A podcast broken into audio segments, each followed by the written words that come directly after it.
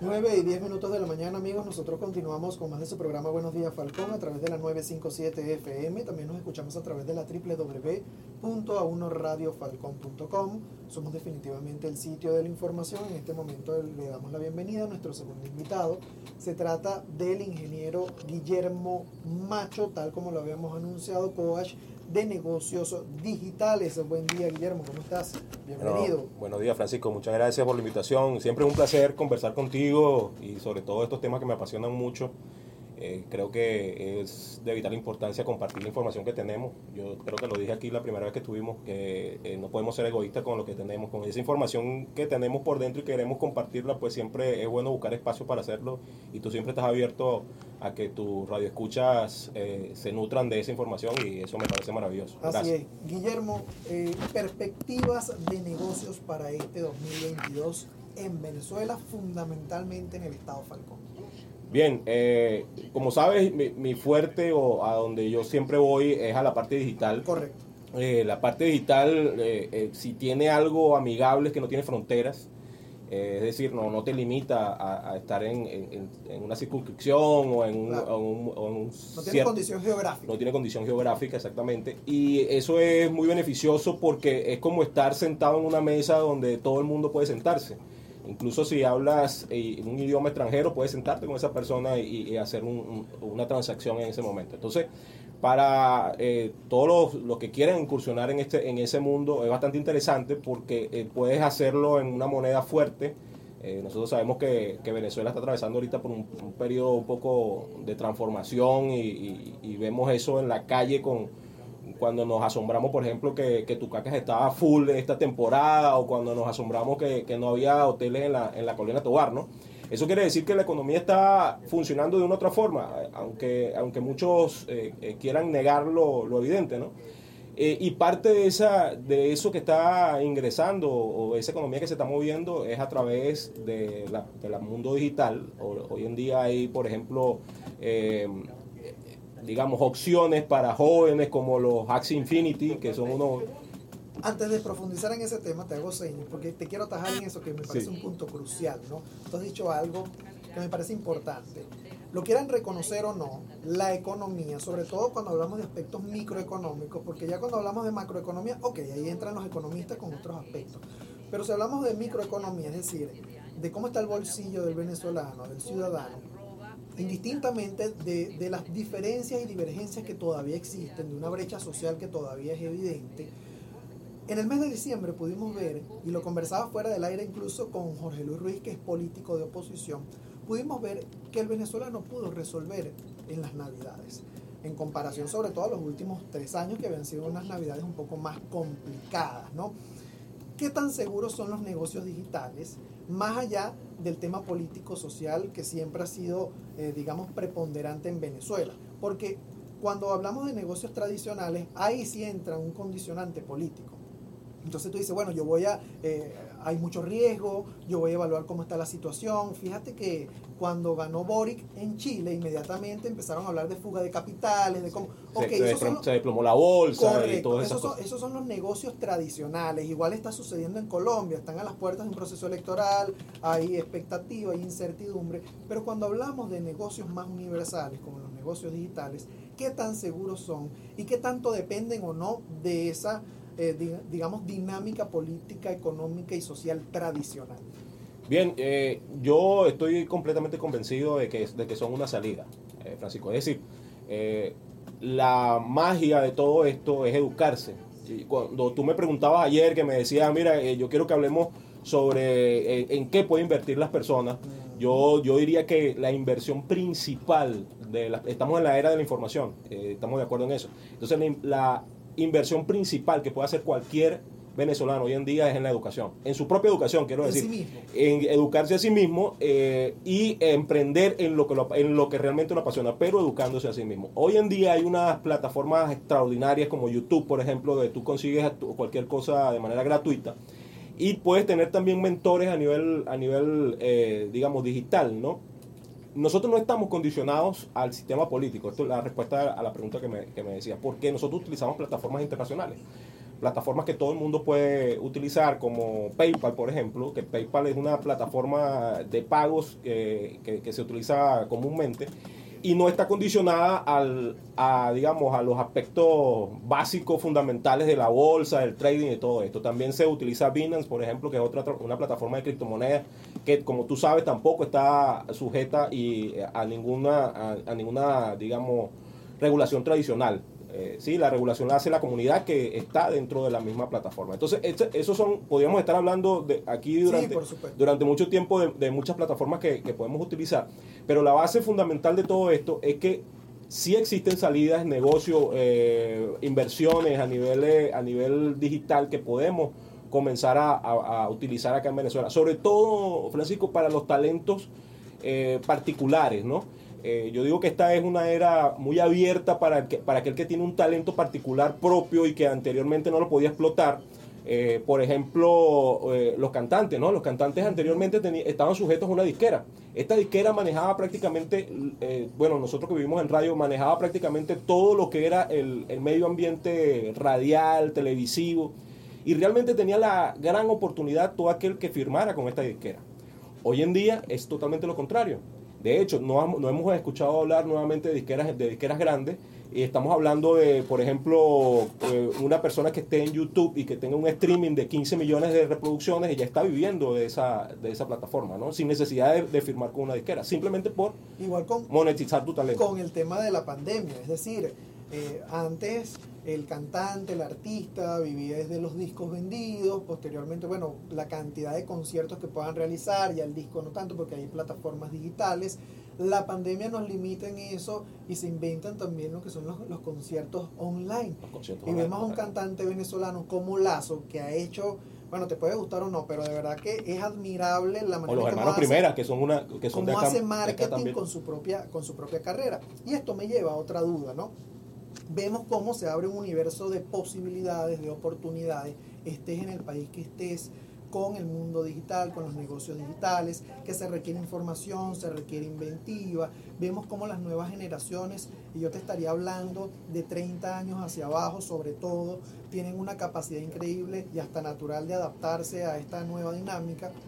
No obstante que pueden hacer aquellas personas que ya se formaron, digamos, en el esquema tradicional.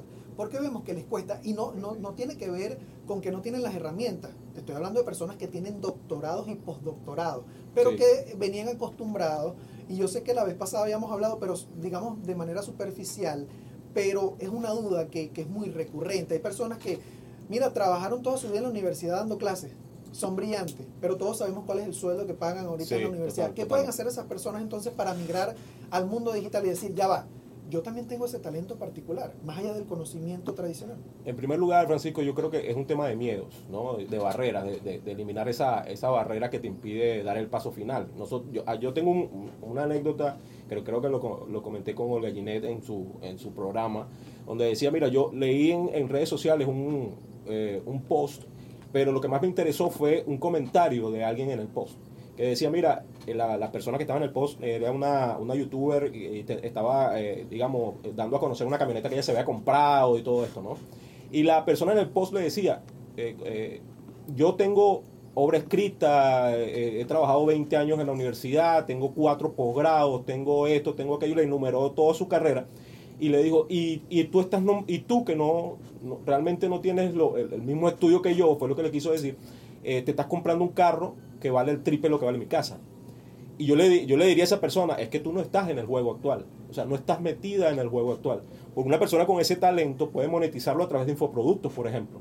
Los infoproductos hoy en día eh, eh, se están proyectando, se proyecta que para el 2025 va a ser una industria de 3 mil trillones de dólares. O sea, es una industria que está eh, totalmente en boga, totalmente en auge y funciona.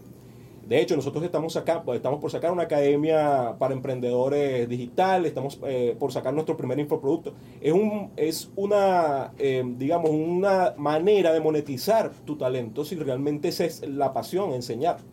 ¿no? Ahora, si tú te quedas con lo tradicional en el aula de clase, pues muy posiblemente eh, vas a terminar frustrado con la promesa de los 40 años, la promesa de la que venimos nosotros, los baby boomers, ¿no? trabaja a los 40 años. Sí, trabaja a los 40 años y después te vas a jubilar y todo eso. Pero yo creo que las universidades lo están entendiendo. Eh, en el mes de diciembre conversaba con Adolfo Primera, que es el vicerrector académico de la Universidad de Falcón, y está bastante claro de la migración que deben hacer las mismas universidades. No te estoy hablando de una persona, te estoy hablando de una institución. Las mismas universidades se están viendo obligadas a migrar al mundo digital para sostenerse en el tiempo. Sí, pero eso te da, eso te da, eh, eso tiene dos vertientes. Está muy bien que migren, que migren porque tienen que hacerlo obligado, porque esto es una ola que va a, pasar o está pasando y el que se monte bien y el que no se quede en la playa, ¿no? Eh, las universidades lo entienden perfectamente. Pero ¿qué va a pasar con esto? Que las personas que tengan obra escrita, que tengan todas estas capacidades que estamos, que estamos hablando hoy en día y que la universidad las necesita para hacer, eh, digamos, eh, las clases presenciales necesitan 3, 4, 5 profesores, ahora necesitarán uno o dos. Entonces, ¿qué va a pasar con estas, estas 5, 6, 7, 8 personas que, también estaban allí? Si la universidad migra a la parte digital, no los va a necesitar del todo. Entonces, o lo va a necesitar mucho menos. Entonces, estas personas tienen que estar en este momento tomando las previsiones igual que lo debe tomar o lo está tomando, digámoslo así, el niño de 15 años y 18 años que ahora tiene opciones, Francisco. Fíjate que nosotros en, nuestro momento nos decían, mira, tú tienes que estudiar para ser alguien, tienes que trabajar, conseguir el trabajo, casarte, los 40 años y está todo esto. Hoy en día los niños, hay niños de 15 años que están haciendo millones con los NFTs, por ejemplo. Eh, hay niños de, de, 15 y 18 años que ya no, ya, no, ya no tienen esa, digamos, esa necesidad de dinero porque ya lo están haciendo. Ya saben dónde está la fuente, la fuente de dinero infinita, ¿no? Entonces ellos ya nacen con eso. Son una generación centennials, ya ni siquiera millennials, centennials, ¿no? Entonces ellos eh, tienen la opción que nosotros no tuvimos y la están tomando. Yo, yo, tengo 45 años. Eh, si tú te pones a ver, venimos de una generación de esa, de, esa época. Entonces, eh, pero conozco, me gusta y me estoy montando en esa ola para, para transformar eso que ya nosotros veníamos, o la experiencia que nosotros veníamos tomando, y llevarla al mundo digital. A nosotros nos formaron orientados a la seguridad. Como tú decías, el carro, 15 el último, todo esto. Tus estudios, tienes en diciembre, bueno, siempre tu pago, tu bono, con eso tú vas a comprar tus cosas, lo que necesites, si puedes viajar, si puedes no. Estamos en una era donde esa seguridad ya no existe. Es decir, la seguridad que nos vendían antes, que ahora evidentemente no es tan factible, es mala, es buena.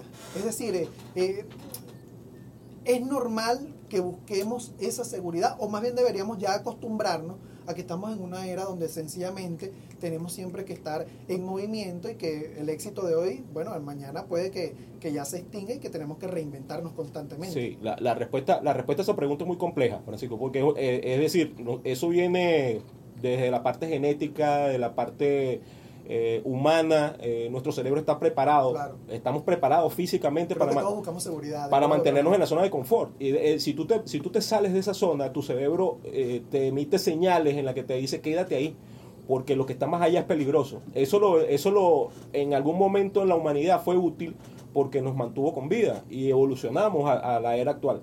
Pero hoy en día eso no es, digamos, de ninguna o de casi ninguna utilidad, ¿no? La seguridad es cuestión de percepción. Yo puedo percibir un 15 de último y tener la percepción de seguridad. Pero si, si no ahorré, si no tengo ahorro, si no tengo un plan B, si no tengo absolutamente nada y mañana mi empleador me dice hasta aquí llegamos, entonces esa percepción de seguridad desaparece de inmediato. ¿no? Entonces, no, no, el mensaje no es ve y renuncia hoy y mañana, y mañana sale a la calle a, vender lo que pueda. ¿no? No, ese no es el mensaje realmente. El mensaje es eh, que tomemos la, la iniciativa, prepárate. en este momento, toma la iniciativa, si realmente quieres tener la seguridad que deseas, eh, la seguridad está en la, en la libertad económica que te puede permitir a ti tener los recursos necesarios para hacer lo que tú quieras, o para vivir donde tú quieras, trabajar desde donde tú quieras eh, eh, sin depender de absolutamente nadie. Esa sí sería una, una seguridad, digamos, basada en algo real. ¿no? 9 y 24 minutos de la mañana, amigos. Estamos conversando con Guillermo Macho, ingeniero mecánico, además coach de negocios digitales. Me gustaría, mira, yo no creo en recetas, ¿no? Yo siempre digo que la vida no, no, no, trae un manual, no trae una receta. Claro. Eh, siempre tiendo a leer a, a, comienzo de cada año un escrito de Miguel de Unamuno eh, que se llama Adentro, lo recomiendo si lo pueden buscar, increíble, es una carta que le hace a, su hijo eh, y entre las recomendaciones que lo hacen un castellano de ese entonces, del año 1900, él le dice que, es mentira que uno puede eh, hacerse una, digamos, una personalidad ya definida eh, a mitad de su vida. digamos que se corona es ya cuando te mueres y que tú te vas conociendo a medida que vas transitando, que vas caminando. Y, creo fielmente e, en esa premisa, ¿no? Pero me gustaría que elaboráramos ahorita, si lo pudiéramos denominar de esa manera, un plan express para estas personas, porque los chamos, como tú dices, ya se están adaptando y naturalmente lo entienden. Pero un plan express para aquellas personas que entienden ese mensaje, que saben que tienen que hacer el cambio, pero que no saben cómo comenzar. Entonces dice, bueno, ya va, yo tengo la motivación, ya yo sé que tengo que hacer el cambio, pero constantemente me lo dicen, pero ¿cómo inicio? Entonces, bueno, está bien. Lo primero es entender que ya el trabajo tradicional no me está generando los frutos que hace 30, 40 años me generaba. Excelente. Después de ese paso, ¿qué viene? Entonces tengo que reconocer, descubrir mi talento, cómo, digamos, establecer un plan de inversión, en qué tengo que invertir en tecnología, tengo que pagar un internet privado para entonces eh, evitarme el tema de, las telecomunicaciones en el país. ¿Qué hacer? Bien, eh, te voy a hablar de mi propia experiencia. Eh, me gusta hacerlo de esta forma. ¿no? Yo, yo lo primero que se debe hacer es tener una decisión en mano. Es decir, yo te, te hablo de mi experiencia. Yo trabajaba en PDVSA y estaba, digamos, fui reconocido dentro del mundo de PDVSA, no me iba mal en ese momento, pero estaba, me sentía, sentía que estaba en un sitio donde no pertenecía, era, es la gran realidad, ¿no? Seguramente alguno de los radioescuchas se, se, se, identifica con esto. En algún momento de mi vida tomé la decisión de irme. Eh, sin embargo, el miedo y las barreras que veníamos hablando este, eran muy grandes para mí en ese momento, ¿no? Eh, ¿Qué fue lo que yo hice? Yo redacté mi carta de renuncia.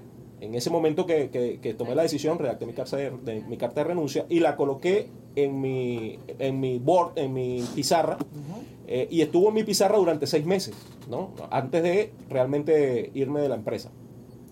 Durante esos seis meses que hice, lo primero que, eh, que me pregunté o me hice estas preguntas, ¿en qué soy bueno?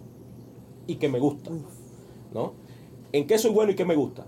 Hice una lista de en qué soy bueno. Hice una lista de lo que me gusta. Y hay una tercera pregunta. ¿Quién estaría dispuesto a pagar por alguna de esas cosas que me gusta hacer? ¿No? Y hice una tercera lista. En esas, tres, en esas tres cosas yo me basé para tomar la decisión de lo que quería hacer eh, en el futuro. Tomé las coincidencias de lo que me gusta, eh, de lo que soy bueno y de lo que las personas necesitan eh, para solucionar algo, ¿no? Y evidentemente en ese momento, hace cuatro años, yo dije, bueno, yo tengo, tengo siete años trabajando con redes sociales, me gusta hacerlo, fíjate que lo hacía, lo hacía part-time, pues lo hacía eh, en mis tiempos libres. Y ya teníamos una gran comunidad en ese momento y me gustaba, es, una, es algo que me apasiona. Eh, existe la necesidad siempre de, tener la información de cómo manejar tus redes, de, de, las ventas online. En ese momento aquí en Venezuela no estaban muy claras las la reglas de juego en, en, las ventas online. Entonces la gente todavía tenía esa aprensión y esa, eh, eso de, comprar por internet. Y de bueno, existe un, nicho de educación aquí bien interesante que la gente necesita. Y en ese momento tomé la decisión, bueno, si soy bueno en esto, si eh, la gente necesita eh, que lo haga y tengo la habilidad para hacerlo, vamos a hacerlo, ¿no? El que pega primero pega dos veces. y, evidentemente cuando las condiciones no están claras, a veces es más difícil comenzar, pero también te diferencias, ¿no? Porque fuiste tú quien dio el primer paso aquellas personas que se están dando cuenta en este momento y dicen, bueno, yo quiero incursionar, solo por citar el ejemplo, en las redes sociales, mira, se va a encontrar una competencia atroz. Entonces, ¿cómo, ¿cómo, hacerte competitivo? En, este momento, eh, tú tienes toda la razón. Existe una competencia eh, eh, inmediata brutal, sobre todo porque las grandes marcas ya se dieron cuenta que allí es donde está eh, la mina de oro, ¿no? La, mina de oro y el potencial. Entonces, ¿qué está haciendo las grandes marcas? Las grandes marcas se están yendo a los microinfluencers, las personas que tienen de mil a cinco mil seguidores, hablando con ellos para que, eh, para que evolucionen con su marca desde allí, ¿no? Eso es algo bien inteligente que se dieron cuenta en su momento y ahora lo están aplicando. Entonces, la competencia es bastante ruda. Sin embargo, existe un, un punto a favor, digámoslo de esa forma, ¿no? Cuando nosotros comenzamos, por ejemplo, en las redes sociales, nosotros eh, eh, crecíamos eh, de mil seguidores diarios, dos mil, tres mil seguidores diarios, porque no había, una, digamos, una, un formato para, para decirte, mira, esto es lo bueno, esto es lo malo. Nosotros evolucionamos con ensayo y error. hoy en día existe ese formato, existe un formato de cómo crecer, por ejemplo, si tu plataforma es la plataforma de Instagram, existe un formato de cómo crecer en Instagram. Si tú sigues a pie de la letra, con constancia ese formato, con toda seguridad lo vas a hacer independientemente de la competencia. Leí ahora en el mes de diciembre que Instagram ya no estaba privilegiando tanto los likes, ya no estaba privilegiando tanto ni siquiera el tráfico, Correcto. sino el tráfico asociado a los comentarios sino al contenido. Correcto. Entonces, ¿qué valoran más ellos? El contenido que ha sido compartido o, guardado. el, contenido que ha sido guardado, porque significa que estás agregando o aportando valor. Exactamente. Y, tenemos que también entender que son redes sociales. Los dueños de estas grandes corporaciones quieren que siga siendo redes sociales. Es decir, que las marcas pueden eh, llegar a los influencers, pero que los influencers sigan creando contenido de valor para las personas dentro de la red social. Porque ¿qué es lo que más les interesa? Que la gente quede pegada, enganchada dentro de la red y utilice más su tiempo eh, para compartir dentro de la red. Para ir concluyendo esta conversación, hacemos un resumen de ese plan express que me encantó, además desde tu experiencia personal, ¿no? Eh, la lógica se mantiene, indistintamente sea digital o no, tenemos que satisfacer una necesidad en el mercado. Y tú dijiste algo que me hizo clic porque eh, José Pepe Mujica también dice algo que es muy cierto, y es que la libertad está en hacer lo que nos gusta. Pero qué sabroso es hacer lo que nos gusta y que nos paguen por eso. Totalmente. Tu mensaje, Guillermo, a todas las personas que en este momento te están escuchando y que dicen, sabes que me identifico con eso, pero tengo miedo.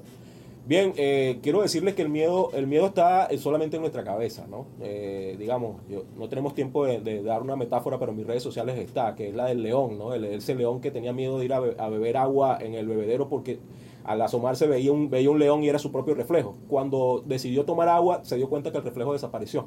Entonces allí se dio cuenta que era su propio reflejo, ¿no? Entonces el miedo no existe realmente, sino en nuestra, en nuestra mente, en nuestra cabeza. Nosotros tenemos ahorita un reto en las redes sociales, el que quiera puede incorporarse a ese reto en el 0416-930-3697, en el WhatsApp, me pueden eh, enviar su, su petición y con mucho gusto los incorporo, de 100 días de afirmaciones positivas. Excelente. ¿Por qué 100 días de afirmaciones positivas? Porque en 21 días tú creas hábito, pero en 90 días tú creas una nueva forma de vivir. Entonces son 100 días con 10 días de bono y, regalos para, para, las personas. ¿Por qué? Porque con estas afirmaciones positivas tú vas a derrumbar esas barreras. Debemos trabajar en nosotros, educarnos nosotros mismos. Si conocemos la barrera que tenemos, podemos derrumbarla de la manera que sea. Ahorita la información está a la vuelta de la esquina, en la palma de la mano. En cualquier momento puedes tener un influencer, puedes tener un mentor, puedes tener eh, YouTube, puedes tener cualquier plataforma que te informe de cómo superar ese miedo. Lo que hay es que dar el paso final. Redes sociales rápidamente. Guillermo Piso Macho, eh, Macho Digital Trend de tendencia. Allí puedes encontrar eh, cualquier parte de coaching, energía y todo lo que manejamos actualmente.